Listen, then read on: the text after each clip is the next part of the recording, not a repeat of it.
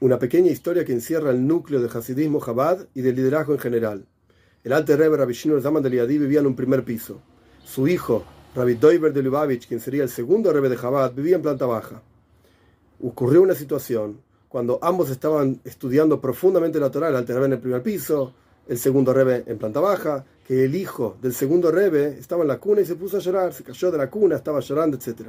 Como estaban ambos profundamente estudiando, no se dieron cuenta hasta que el niño lloró cada vez más fuerte. Y el alter Rebbe en el primer piso escuchó la voz del niño llorando. Bajó, vio que su hijo no se estaba ocupando de su propio hijo, el nieto del alter Rebbe, lo calmó al niño, etc. Y luego mandó a llamar a su hijo y le dijo, nunca dejes de escuchar la voz de un niño llorando.